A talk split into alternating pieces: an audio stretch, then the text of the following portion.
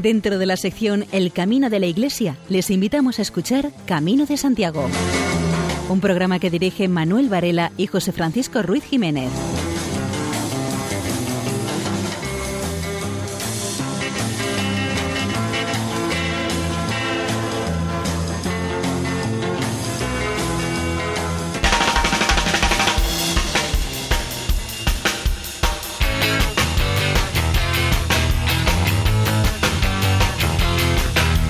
Queridos oyentes, una noche más nos encontramos en la sintonía amiga de Radio María para caminar juntos a través de las ondas por la ruta jacobea. Un saludo cordial desde el control de sonido.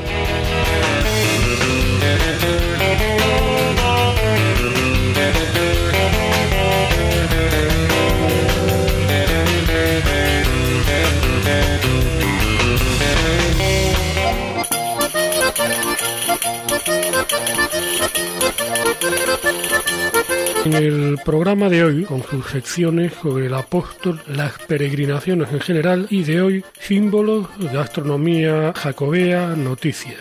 Como invitada tenemos a María Neira Calvo, una de las coordinadoras de la oficina de acogida al peregrino.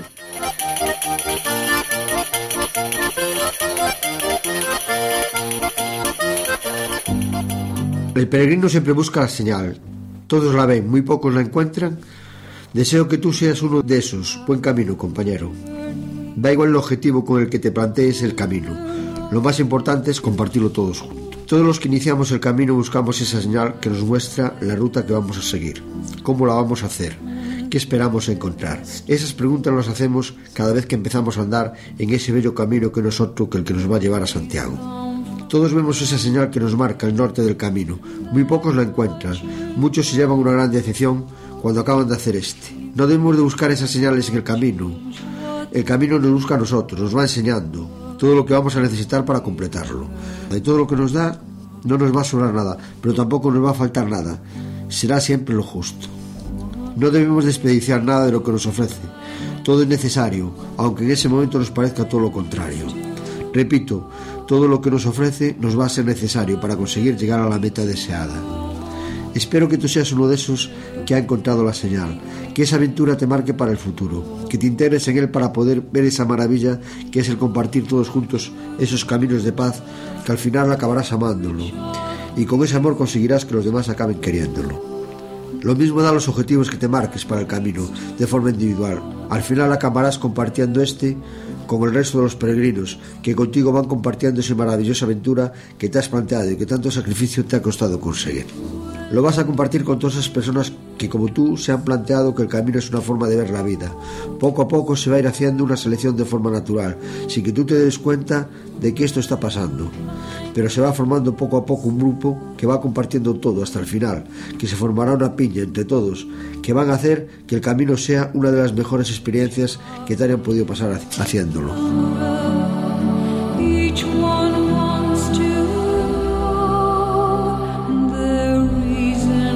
Señor Santiago, el de la concha y la calabaza, caballero andante que abres caminos y cierras murallas, que subes y bajas por la vieja historia de la vieja España, que siembras de flores tierras de secano y agua viva alumbras de fe y esperanza de Cristo que anuncia amor en las almas.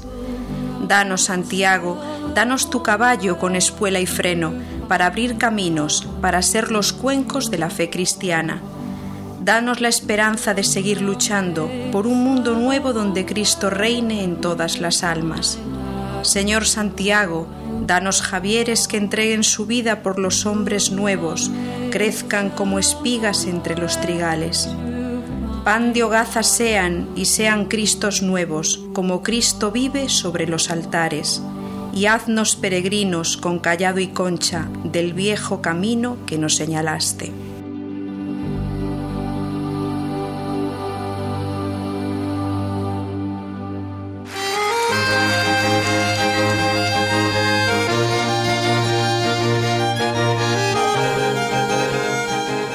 Jorge Antonio González nos explica cómo los apóstoles tuvieron que abandonar a sus familias para seguir a Jesús.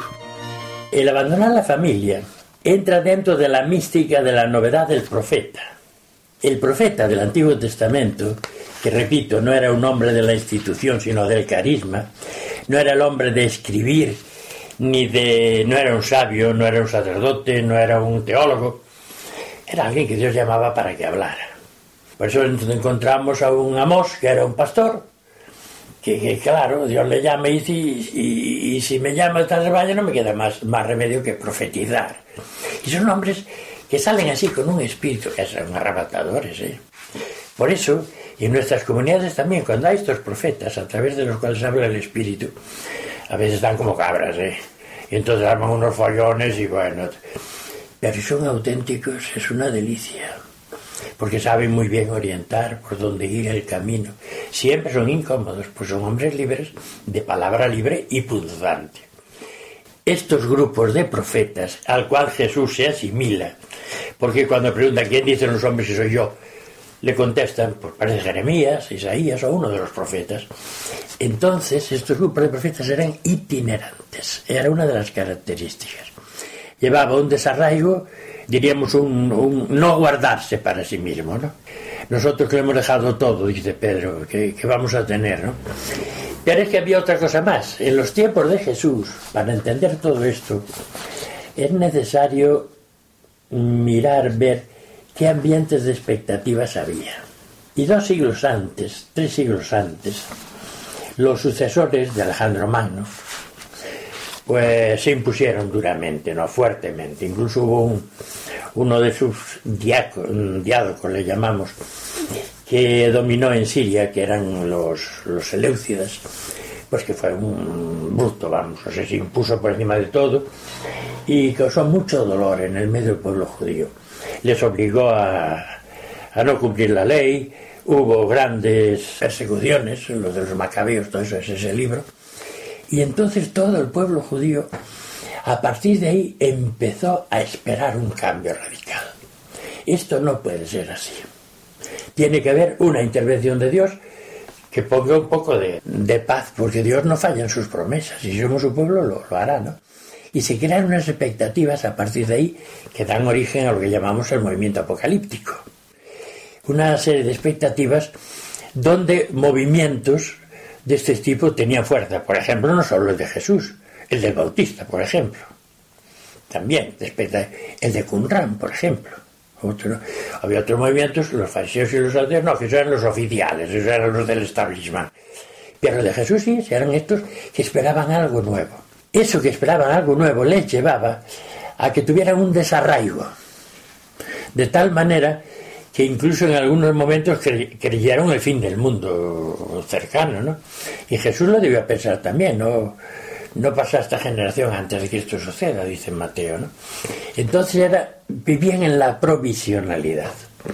Ya la provisionalidad vivía todo el mundo, porque era una sociedad relativamente pobre, pero especialmente provisionales justamente porque estaban esperando un cambio radical. Ese cambio radical es lo que Jesús entendió como reino de Dios viene el reino de Dios, cambiad. Es el mensaje de Jesús básicamente. Era normal. ¿Qué pensarían las familias? Bueno, han tomado una opción, yo qué sé, como cuando nosotros nos íbamos a trabajar a Suiza. Siguen a ese. Había mujeres que tendrían mucho miedo por sus hijos, porque la aventura de Jesús era una aventura. Y porque esa aventura de Jesús rompía moldes, y porque esa aventura de Jesús en donde iban sus hijos pues seguramente se prevía que iba a ser conflictiva. Entonces tienes una pese a todo, ellos también participaban de esa esperanza nueva, a ver qué sale de aquí, porque ese hombre tiene carisma.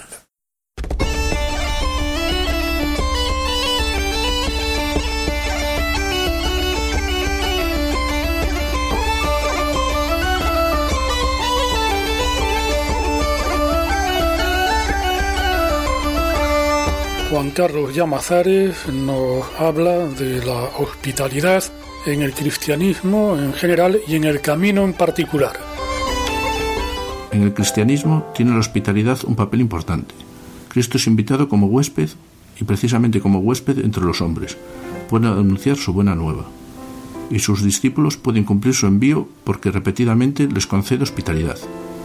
Cristo le da a la hospitalidad una nueva motivación, él mismo es el forastero a quien se hospeda. Con ello profundiza la opinión tan extendida en la antigüedad de que seres celestiales son acogidos y agasajados por los hombres. Para los cristianos la hospitalidad se convierte en amor a Cristo. En el forastero encuentran al mismo Cristo y lo acogen en su casa. En el juicio final se les preguntará si en el forastero han visto a Cristo y si lo han tratado como a Cristo. Cristo se considera forastero, como alguien que no tiene donde reclinar su cabeza, y Jesús describe su condición de forastero con un proverbio que también conocían los griegos.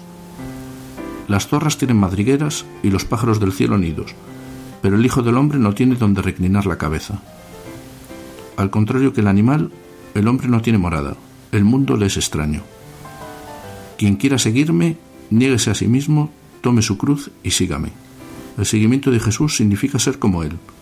Extraño en este mundo, peregrinar por este mundo sin tener un nido en el que poder instalarse.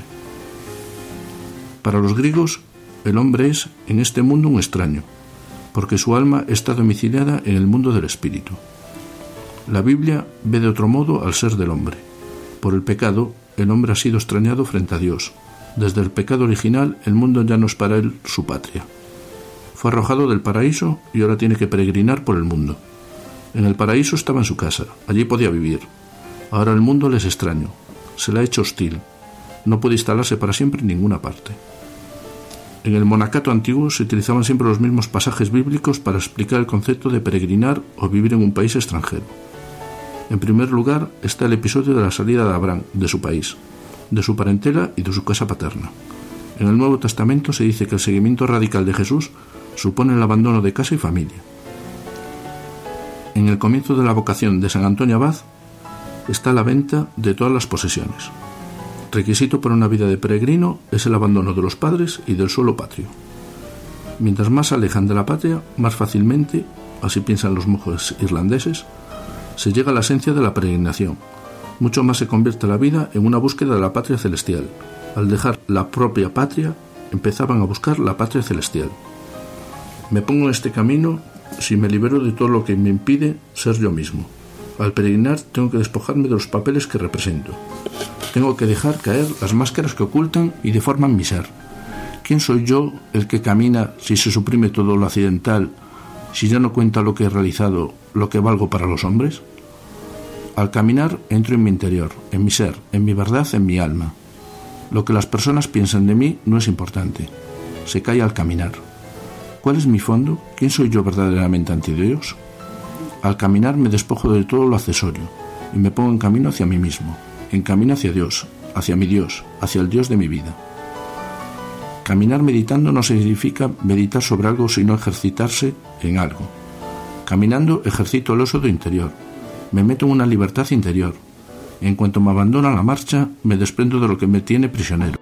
Me desprendo de costumbres que me atan, de apegos a las personas en las que puedo vivir, de la esclavitud a la que me han llevado mis necesidades y deseos. Dejo atrás mi posesión, mi confort y mi comodidad renuncio al contacto con las personas. Así me desprendo del mundo y entro en una libertad cada vez mayor, la libertad de la fe, que no se adhiere a nada más que a Dios. El continuo caminar, el movimiento uniforme al que uno se puede entregar sin pensar mucho, puede convertirse en un camino de purificación. Se pueden abandonar muchas cosas. Sobreviene la paz interior, precisamente lo que a uno lo ha irritado o agitado se calma. Se camina libre de toda inquietud y de todas las indicias del alma. Muchas personas tienen la experiencia de que al caminar se serenan mucho más que si se sentaran en silencio.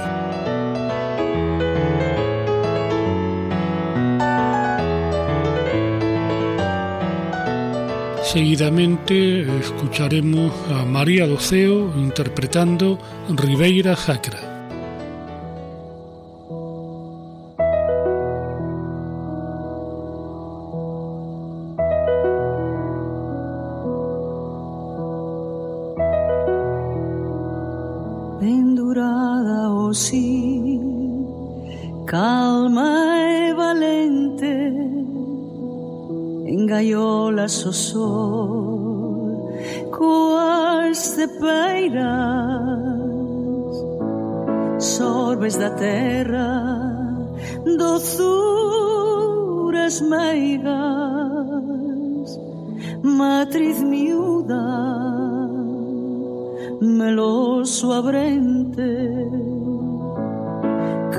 que agromas do mesmo cerene da terra fértil do noso Ourense. Leda os lindeiros cachos que o leste tintan e arrolan uvas no verecer Sacra, padal de mestres Catedral de goios e videiras Acios gabados da cor campeira Gallardos caldos de vagos febles Ribeira sacra, viño fulxente Revistes de veludo e xaneira O grolo lento de lumieira Que que o cata mai na mente Dende a Rodriga Polas pendentes. Deica desfolla Nas túas ladeiras. Enches bacelos Colmas ríos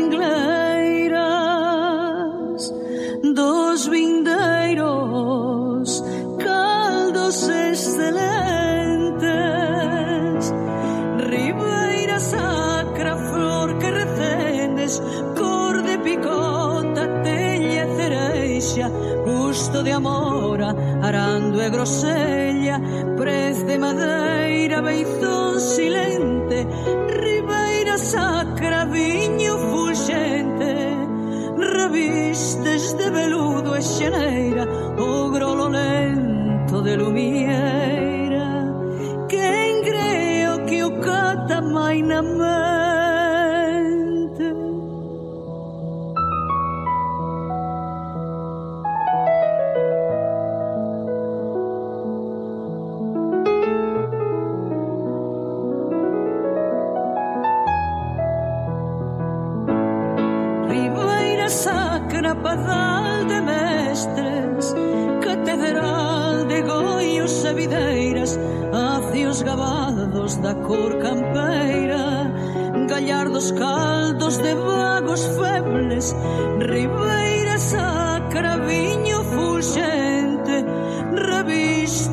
veludo e xaneira, o grolo lento de lumieira.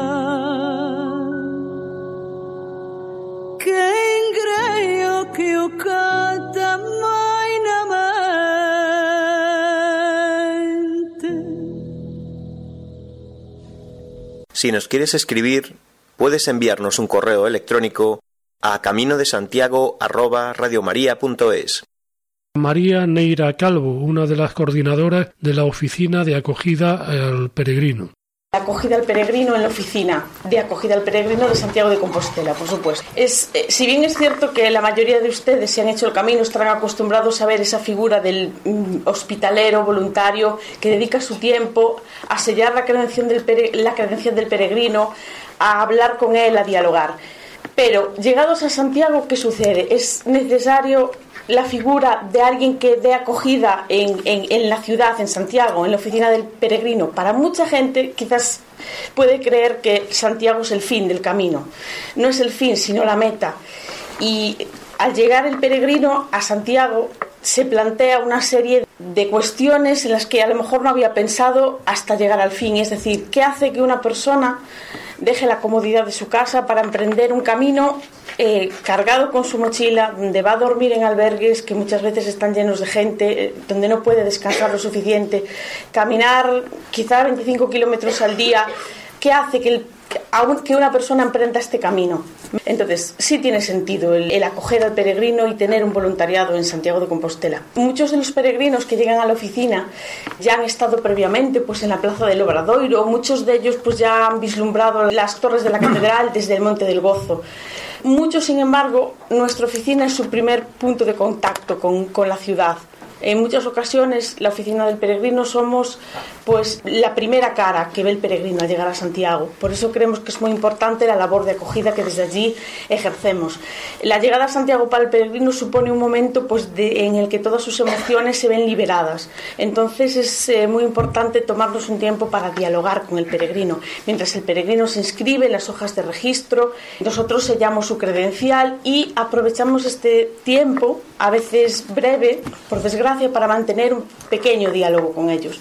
Si es cierto que no todas las necesidades de los peregrinos son las mismas. Muchos de ellos agradecen una simple sonrisa, un bienvenido, un qué tal está en otros casos, sin embargo, hace falta un poco más de tiempo y dedicación para, poder llegar a ellos, porque algunos están como más abiertos al diálogo, a contar sus experiencias, otros, en cambio, pues no es así, desgraciadamente. Necesitamos abrirnos, empatizar con ellos, tener tiempo, disponibilidad y estas emociones acumuladas que el peregrino suelta a la llegada, pues muchas veces a nuestra oficina, son para nosotros pues muy enriquecedoras. No solo nosotros le estamos aportando al peregrino, sino el peregrino nos está aportando a nosotros también eh, mucho.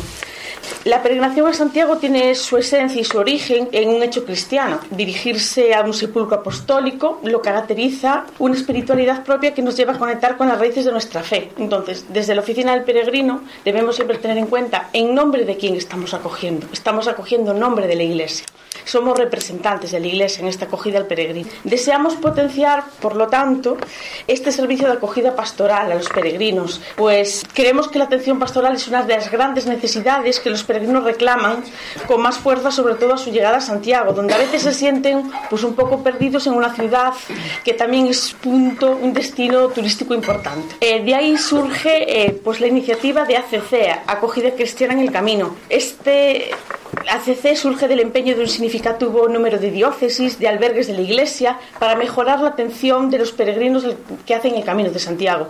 Es verdad que la peregrinación a Santiago ha crecido mucho y ha cambiado mucho en los últimos años. La motivación religiosa no es la única, eh, pero sí fundamental para un gran número de peregrinos que buscan pues, una mejor atención religiosa y espiritual. En ACC estamos implicados pues, la Oficina de Acogida al Peregrino, la Comisión Interdiocesana de Delegados del Camino de Santiago, una serie de comunidades religiosas que realizan acogida en el camino, diversos párrocos y albergues parroquiales y, como no, hospitaleros voluntarios que dedican su tiempo y entusiasmo a atender al peregrino. Es por ello que eh, desde la Oficina del Peregrino, como iniciativa, preguntamos siempre al peregrino si desea asistir a la Misa del Peregrino. Una Misa del Peregrino pues, que comparte muchas veces con compañeros de viaje. Hemos introducido un saludo en varios idiomas para que todos los peregrinos se sientan pues bienvenidos, acogidos en esta celebración. También hay vigilias y encuentros de oración para que los peregrinos pues compartan sus experiencias del camino. Y también eh, tenemos voluntarios que ofrecen su tiempo para la atención a los peregrinos mientras eh, esperan a ser atendidos para recibir su compostela. Estos voluntarios en muchas ocasiones han sido ellos mismos eh, peregrinos, por lo cual conocen pues muy bien y muy de cerca las necesidades del peregrino, cómo hay que tratarle, qué está deseando mm, escuchar por parte de la persona que, que está allí a su lado. Y llegamos a una recientísima novedad discográfica. María Doceo interpreta Couto Mixto.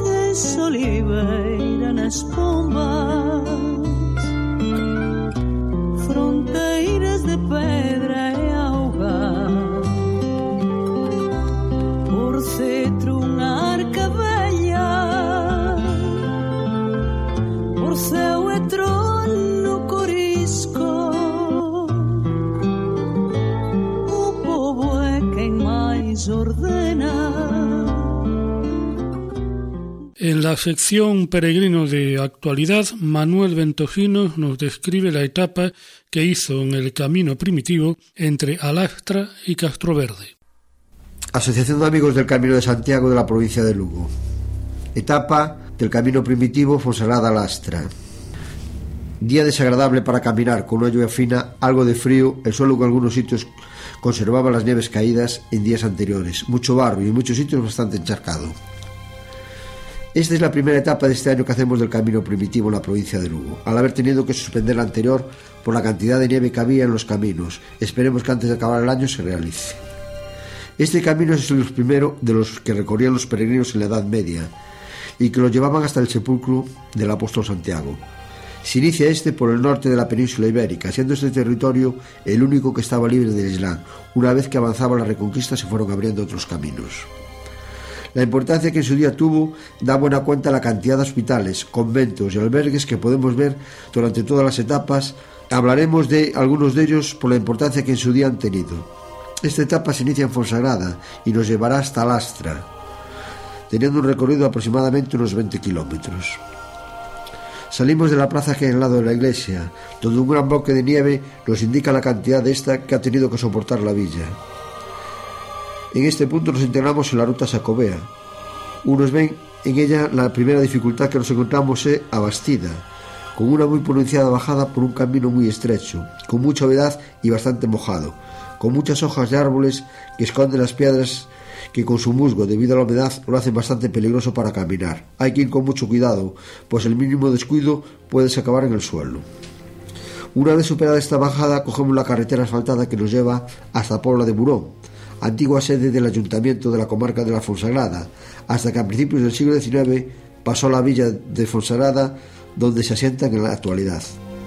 A Pobla de Burón es una de las villas más antiguas de la ruta Sacobea. De su importancia de ella son los restos de las almenas del castillo que en su día destacó en esta villa, así como las dos iglesias, las cuales se conservan bastante bien por lo que podemos observar en su exterior.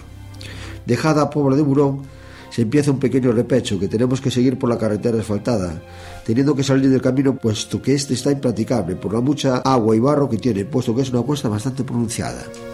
Por este recorrido encontramos restos de la nieve caída durante todos estos días.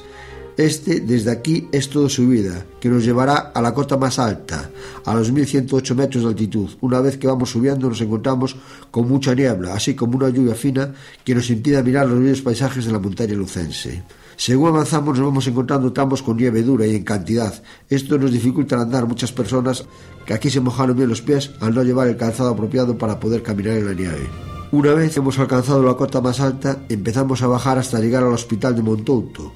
En la bajada podemos oír el ruido de los aerogeneradores que nos impide verlos por la niebla. De este hospital nos habla Juan Guría en su publicación Las peregrinaciones a Santiago de Compostela. Dice que un privilegio del archivo de Simancas de 1586 dice que la montaña hay un hospital en el camino de los peregrinos que van a Santiago y en tierra despoblada donde parecían los pobres de frío y nieve. A mano derecha encontramos una sencilla capilla y justo después el dolmen de pedras dereitas sobre el campo abierto. Al otro lado las ruinas del antiguo hospital, con la calle y algunos de los muros y edificios rehabilitados, correspondiendo estas al hospital vigente de finales del siglo XX. Solo podemos ver esas ruinas de lo que fue el hospital. Una vez que hemos visto esto, cogemos el camino hacia Parada Bella. Es la capa de nieve que encontramos y tuvimos que sortear era bastante, bastante gruesa para continuar el camino y es bastante considerable a pesar del agua caída. Una vez rebasado el tramo de nieve, empezamos la bajada por una pista hermosa hasta cruzar una carretera asfaltada, donde la bajada es más acusada, encajonado en el bosque y desemboca en la carretera general. Lo cual cogemos hasta llegar a Parada Bella, punto final de esta bonita etapa pese a las inclemencias del tiempo. Están ustedes en la sintonía de Radio María.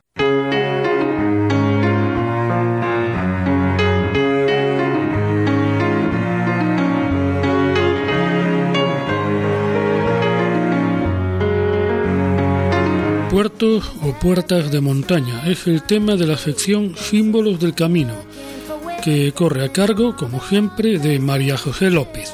Una de las características que tiene la peregrinación jacobea y que la diferencia de las demás peregrinaciones es el intento de fijar topográficamente la ruta, mantenido desde antiguo por los intereses oficialistas de los monjes, sobre todo cluniacenses, por los monarcas y por las instituciones oficiales, un interés por buscar el posible sentido iniciático del camino conduce también a algunos aficionados a esta ciencia a hacer afirmaciones tajantes, como la de que sólo en la ruta oficial se produce el sentido simbólico iniciático. Los buscadores de las rutas del románico como arte del camino se fijan erróneamente también en el camino oficial, como si únicamente en él se dieran las manifestaciones del arte románico simbólico. Las peregrinaciones, sean locales o con sentido más amplio, señalan un fin y a él se accede por cualquiera de las vías, de las rutas, de los caminos de tierra, de mar o de aire, con tal de llegar a la meta prefijada. Palestina, Roma, la Meca, Lourdes, Fátima, no señalan un camino. La expresión todos los caminos llevan a Roma es significativa y no se produce, aunque en algunos casos se use, cuando se habla de una ruta jacobea, llamada desde antiguo por un cronista árabe la ruta de los viajeros y conocida aún hoy oficialmente como el Camino de Santiago.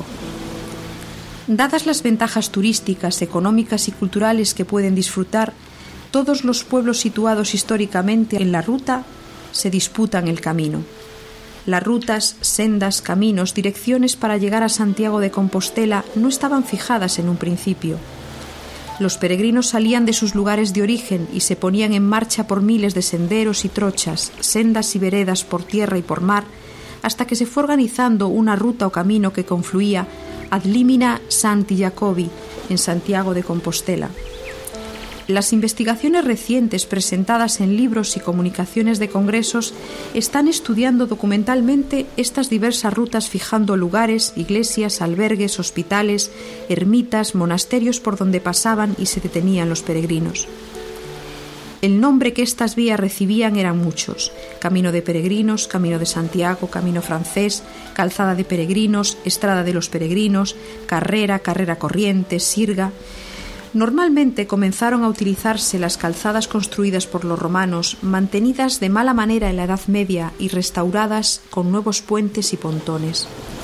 Desde el siglo XII queda fijada topográficamente esta ruta, especialmente en el Códice Calixtino, resumiéndose en cuatro vías en Francia que recogen los peregrinos venidos de otros países, que son la vía tolosana, la vía podense, la vía lemovicense y la vía tiarorcense.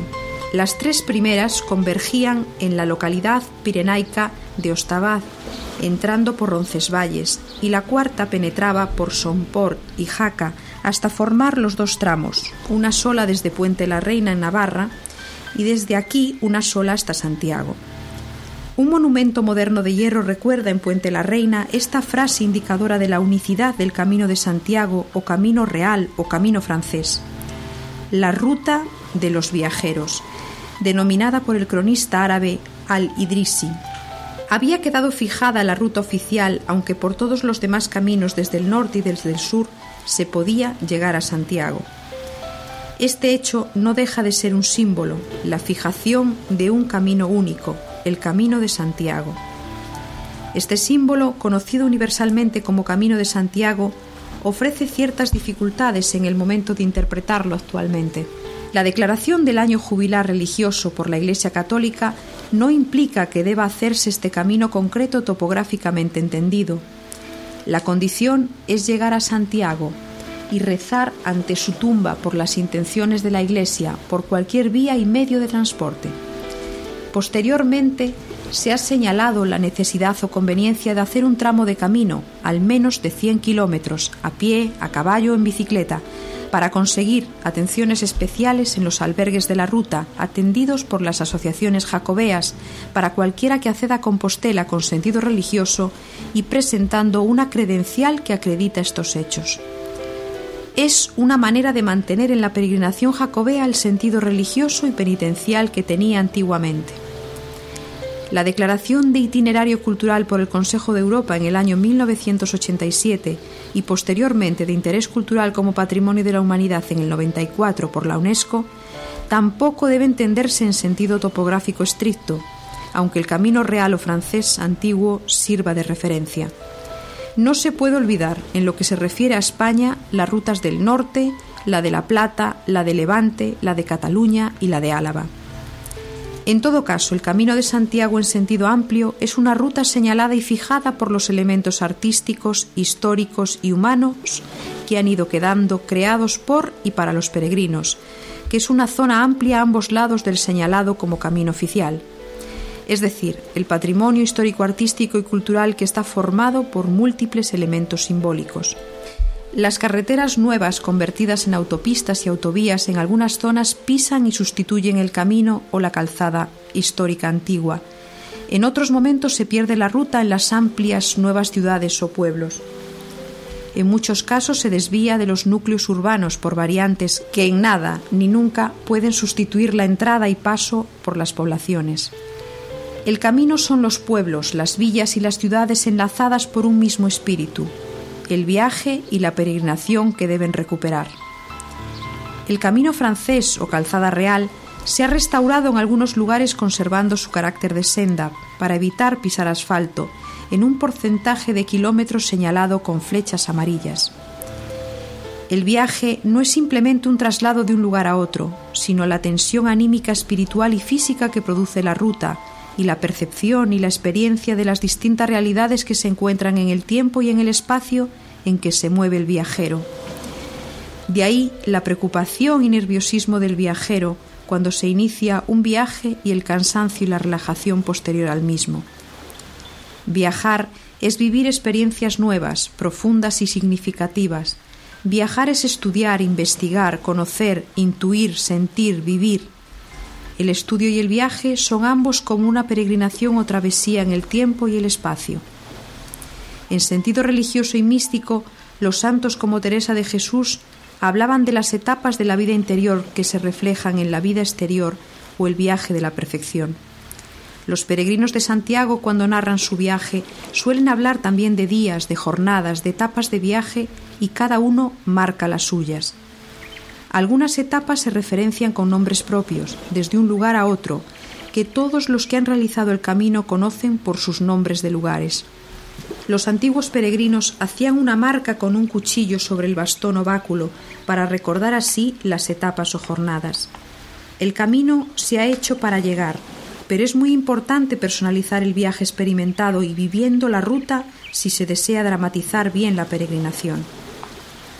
No es una ruta ni una carretera, ni una etapa determinada, sino un viaje muy especial y lleno de símbolos que cuando se termina marca y se desea repetir.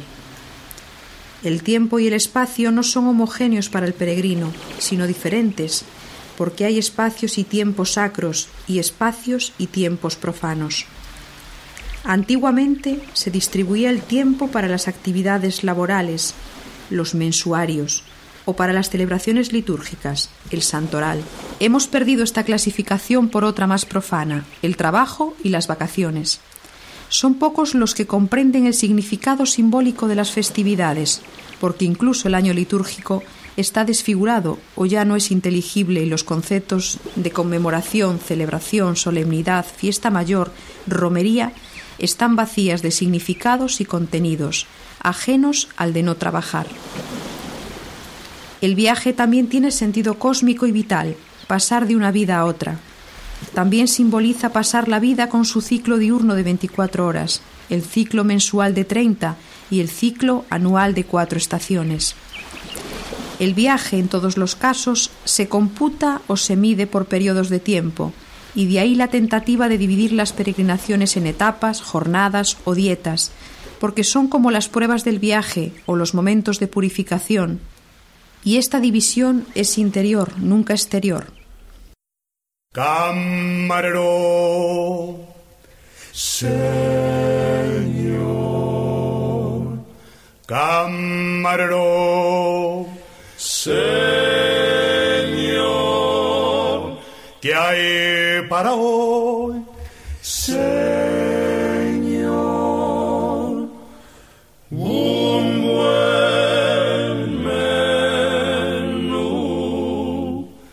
De la sección Viandas en el Camino nos da cuenta, como siempre, Luis Miguel Galvez. Si no solo de alimentos vive el hombre, por tener más que vida vegetativa, tampoco puede pasarse sin ellos. El cristiano medieval, por necesidad y formación, sabía ser moderado.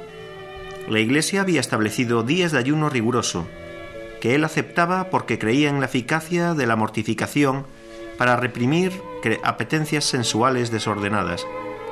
Médicamente, está comprobadas las desventajas del ayuno de vez en cuando. Las curas de obesidad no obedecen a otra cosa, sobre todo desde que se han abandonado los ayunos eclesiásticos, en una época en la que la abundancia de alimentos es mayor. La orientación intencional del ayuno viene señalada por la Sagrada Escritura. No hay que hacer ostentación de él, sino que ha de ser conocido solo por Dios, como lo proclaman los profetas del Antiguo Testamento y el mismo Jesucristo. No debe confundirse el ayuno con el hambre. De Dios viene todo alimento. Santo Tomás asegura que no se puede hablar de virtud a un hombre hambriento, y el inglés Beaumont Fletcher afirma que el hambre es más aguda que la espada.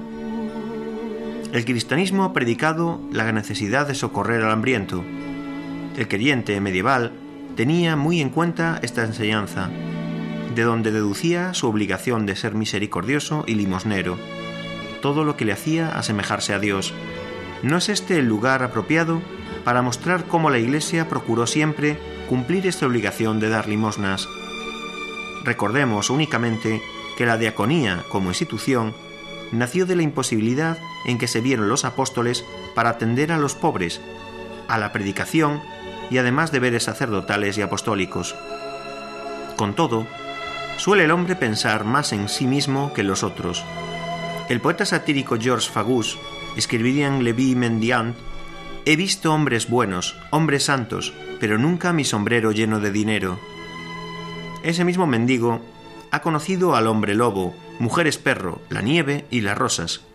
Huésped de negros bosques, ha visto la tempestad barrer el cielo de un escobazo de follaje, guirnaldas de amores, pero nunca su sombrero lleno de dinero. No causaba la gula grandes estragos entre los peregrinos, más bien el apetito agudo y los recuerdos de mesas mejor abastecidas eran objeto obligado de su experiencia y nostalgia. Clamaban como pedrisco cuando hacía penitencia. ¿Dónde estáis, jamones míos, que no os doléis de mi mal? Cuando yo solía cursar la ciudad y no las peñas, memorias me hacen llorar, de las hambres más pequeñas, gran pesar solíais tomar. Erais jamones leales, bien os puedo así llamar, pues merecéis nombres tales, aunque ya de los mortales no tengáis ningún pesar. La ayuda alimenticia que prestaban los hospitales de peregrinos no solían ser todo lo abundantes y nutritivas que ellos necesitaban. Como heredera de aquella calidad, quedó la famosa sopa de los conventos, que se daba todos los días o algún día por semana a los que la solicitaban. Era llamada la sopa boba por ser gratuita. Si no arrancaba de cuajo hambres retrasadas, sí alivió muchas. Había quien se organizaba y sabía que el lunes la tendrían los benedictinos, el martes en los franciscanos, el miércoles en el convento de la Merced, el jueves en Santo Domingo y demás. Los alimentos que consumía habitualmente una familia humilde y los normales en las hospederías eran sopa de lentejas, fréjoles, garbanzos, nabos, arvejas, espinacas, espárragos, habas, rábanos, tocino y pocas cosas más. Todo condimentado con grasa o sebo, puesto que el aceite era un lujo hasta principios de este siglo, y con jengibre, escamonea, cinamomo, hierbabuena y otras especies. Manjares de ricos al alcance de algunos peregrinos, o de todos en las grandes solemnidades y fiestas patronales de la institución hospitalaria, eran el jamón, chorizo, lomo, obispillos, perdices, gallinas, ansarones, conejo, cecina de vaca, queso, etc. El pan era de diversas clases, el blanco y el candeal, el de trigo, cebada y centeno, existiendo en algunas comarcas el de maíz. Para pobres, se cocía en cada casa un pan inferior en forma de panecillos, llamados bodigos, que se entregaban de limosna a quien la suplicaba en la puerta o se enviaba a las iglesias o alberguerías para que se hiciera la caridad con ellas.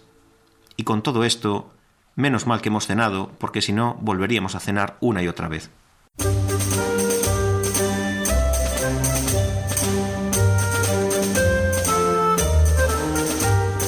Otra historia de superación. Tres amigos de Benidorm y Asturias, uno con cáncer, recorren la ruta francesa regalando figuras que ensalzan el compañerismo. Un peregrino, un niño, un hospitalero amable, una anciana con la expresión triste o simplemente un vecino que brinda un vaso de agua a un caminante sediento. Estas son algunos de los destinatarios de la mano de Moncho, una figurita de plástico para cultivar la amistad y que esta semana reparten por el camino francés tres amigos, Álvaro, Juan y Elidio. Los dos primeros son de Benidorm, el tercero es un asturiano que tiene cáncer y encuentra en la ruta milenaria su válvula de salvación. Cada 28 días se va a Asturias a ponerse la quimioterapia y vuelve al camino. Explica que las manos que distribuyen para ensalzar el compañerismo ni se compran ni se venden, únicamente se regalan. El artífice del original artículo es Moncho, un amigo del grupo que trabajó en la fábrica de muñecas famosa en Alicante. Cuando se quedó en el paro se animó a hacer una manita para el camino con un material que cambiaba de color con el calor. De rojo pasa a amarillo, como las flechas que señalizan la ruta jacobea. Estos días se repartieron en el trayecto hasta Sarria las manos de Moncho y repartirán las manos de Moncho durante todo el trayecto hasta su llegada a Santiago. Estadística de lo que va a ser el año 2015 en cuanto a número de peregrinos.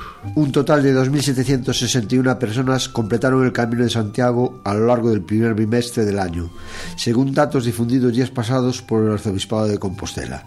Son un 47,2% más que las registradas en las mismas fechas de 2014 y solamente 48 menos que las contabilizadas en idéntico periodo del jubileo 2010, 2.809 peregrinos que se había marcado un récord histórico. En comparación con el ejercicio pasado, la concurrencia en las rutas jacobeas aumentó un 34,3% en enero y un 59,2% en febrero. De consolidarse la tendencia media en el camino durante los 59 primeros días del año, el 2015 terminará muy por encima del cuarto de millón de peregrinos, llegados a la capital gallega, algo que solo ha ocurrido una vez en el último sacobeo. Tres peregrinos coreanos se perdieron en Navarra. Supongo que no tendrán demasiado problema dada la afinidad de idioma. En todo caso, si los pilla nuestro amigo Miguel Ángel Irigaray, me imagino que se los llevará a probar una ración de pulpo o de tosta con aceite en uno de esos sitios que él sabe. Los tres peregrinos de nacionalidad coreana comunicaron con el teléfono 112 de SOS Navarra para informar de que habían salido de Saint-Jean-Pied-de-Port con idea de llegar a Roncesvalles y que se habían perdido en una zona de monte de la que no supieron dar más datos.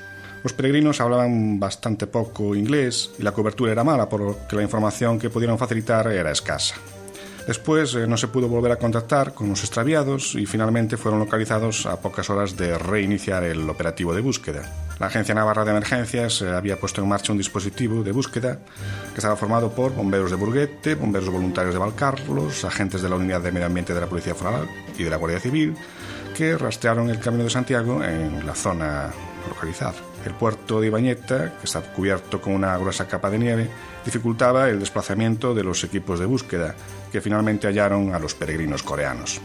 Fue el grupo de rescate e intervención de montaña de la Guardia Civil quien informó de que los tres eh, se encontraban en buen estado y los trasladó a Roncesvalles. Inspirado en el camino de Santiago de Compostela, Brasil ha creado el camino religioso de la carretera real, un camino que enriquece la experiencia del peregrino. Al santuario de Nuestra Señora de la Piedad hay peregrinaciones desde hace 250 años. En un mes se pueden juntar hasta 30.000 peregrinos. El otro extremo de la ruta es el Santuario Nacional de Aparecida. El peregrino puede recorrer el camino a pie, a caballo o en bicicleta, en un único viaje o por etapas, según su disponibilidad. En total, son 1.032 kilómetros que atraviesan 38 municipios siendo 33 en Minas Gerais y 5 en Sao Paulo. Recorrer el camino religioso de la carretera real es una experiencia religiosa única. Posibilita al peregrino revivir el paso de personas en búsqueda de una vida mejor, conocer historias de construcción de templos, historias de fe, de sufrimiento y de visión de futuro, participar de manifestaciones que acompañan a las sociedades desde su formación, vivenciar momentos de contemplación, de autoconocimiento, de superación, de espiritualización y de transformación.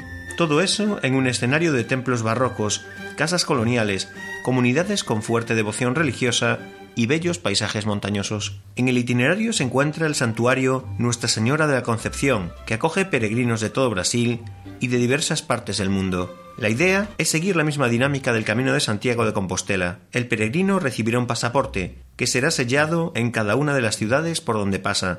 Al final del trayecto recibirá un certificado distribuido en uno de los dos extremos del camino. Los pasaportes podrán ser retirados en los locales autorizados por los municipios. La ruta ya está toda señalizada para que el peregrino pueda orientarse con seguridad. Hay carteles instalados en lugares estratégicos indicando las direcciones y presentan el mapa general del camino. Un camino aún más largo. Dos amigos vuelan desde Inglaterra a España para peregrinar. No sabemos si habrán inventado el camino gibraltareño. Nacho Hernando es un joven de 20 años que cambió la aldea de San Antón, en Ezcaray, por New Hampshire, donde estudia ingeniería de paisajismo. Aprovechando unas vacaciones, pedaleó junto a su amigo Kim Parker en dirección a Santiago de Compostela. Desde pequeño el español ha tenido mucha ilusión por hacer el Camino de Santiago. Su amigo inglés quería conocer España, pero solo disponían de tres semanas, por lo que decidieron hacerlo en bicicleta.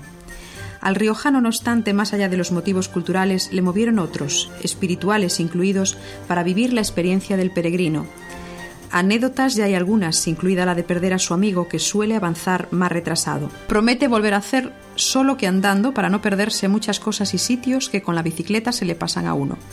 Su relato es tan contagiosamente gratificante que empujó a su padre Gerardo a hacer algo para reembolsar al camino todo lo que está ofreciendo al hijo y al amigo. Así, aprovechando lo que necesitaban, se ofreció como hospitalero en el albergue de la Cofradía del Santo, donde ha atendido a los peregrinos durante unos días. Pero habrá más, los caminantes ya le han dejado huella. No hay palabras para definir su experiencia. Lo que sí puede decir es que resulta única. El arzobispado de Valencia diseña un camino de peregrinaje hasta el Santo Grial que guarda la Catedral Valenciana. Dejando al lado la dimensión turística, se espera que tenga un fuerte carácter religioso y se basa en datos históricos para recorrer los mismos lugares por los que pasó la reliquia. La idea es que sea un caminar religante hacia Dios. Desde cualquier sitio se puede peregrinar, pero se propone un camino que tenga sentido, que tenga que ver con datos históricos, que se pueda recoger. El camino por el que vino de Zaragoza a Barcelona y luego hasta Valencia es difícil de reconstruir, pero hay hitos importantes que se conocen como su paso por Peníscola o Cabanes. Las autoridades civiles han constituido una comisión de coordinación de actividades encargada de difundir que el cáliz que se venera en la catedral de la ciudad es la copa que utilizó Jesús en la última cena. En el proyecto colaborará también Nacho Martín, un experto en caminos históricos y técnico en la creación de senderos, que recientemente ha culminado su peregrinación desde Sompor, en Huesca, hasta la Catedral de Valencia, y que se considera el primer peregrino del Santo Cáliz. La iniciativa surge a raíz de que la Santa Sede haya concedido a Valencia poder celebrar el Año Santo Jubilar Eucarístico cada cinco años en conmemoración del Santo Cáliz. El primero de ellos comenzará en octubre de este año, 2015. Hubo ya un acto no que se entregaron siete réplicas de la reliquia a outras tantas parroquias que han destacado por haber restaurado sus templos ou por su labor pastoral. Un documental rastrea as huellas de Santo Grial se titula La Casa del Santo Cáliz, la Catedral de Valencia, e ilustra con imágenes cada uno de los parajes, ermitas, monasterios y ciudades por los que ha pasado el Santo Cáliz, desde que salió de Jerusalén hacia Roma hasta el momento en que se oculta en el Pirineo aragonés y llega a la Catedral de Valencia. Es un recorrido audiovisual apoyado por testimonios y, documentos conservados en el archivo de la catedral. Se ven imágenes únicas del Santo Cáliz, grabado fuera de su urna. Además, el film permite ver por primera vez la capilla donde se guarda, a vista de drone. Como si fuera un ángel, ha destacado la responsable del documental Matilde Alcaraz. El trabajo editado en DVD en castellano y catalán saca a la luz un hecho poco divulgado y aporta la crónica de cómo durante la Guerra de la Independencia las reliquias fueron confinadas a un canónigo para que las protegiera. El documental muestra los sitios exactos de Alicante en los que estuvo durante su refugio antes de partir para Ibiza, Mallorca y regresar a Valencia de nuevo. La cofradía del Santo Cáliz, a la que pertenecen en la actualidad cerca de 4.000 cofrades, fue creada para promover el culto al Santo Grial. Una pareja recorre el camino en tándem para celebrar su luna de miel. Da la impresión de que el Tribunal de la Rota está pensando en adquirirla como vehículo oficial. Cuando uno planea su luna de miel, lo primero que se le pasa por la cabeza normalmente es un destino paradisíaco típico como Caribe o Tailandia.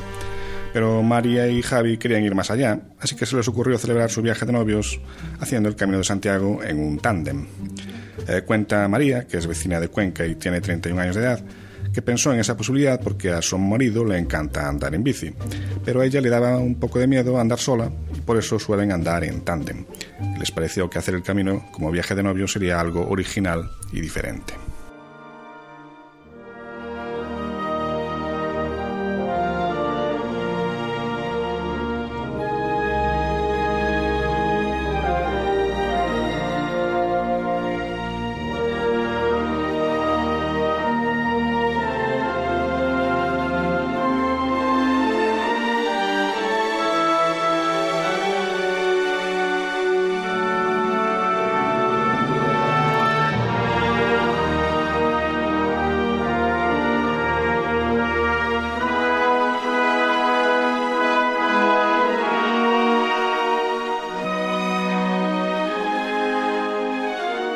Hasta aquí hemos llegado con nuestro programa de hoy.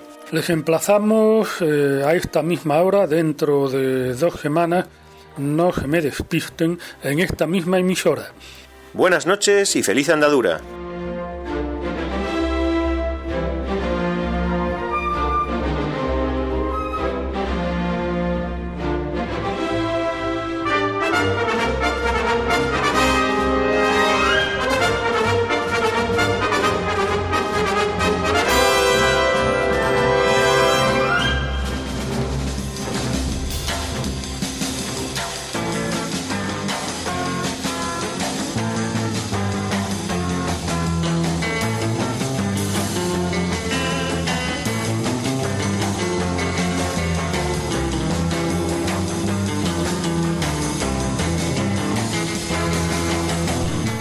Escuchado en Radio María Camino de Santiago, dirigido por Manuel Varela y José Francisco Ruiz Jiménez.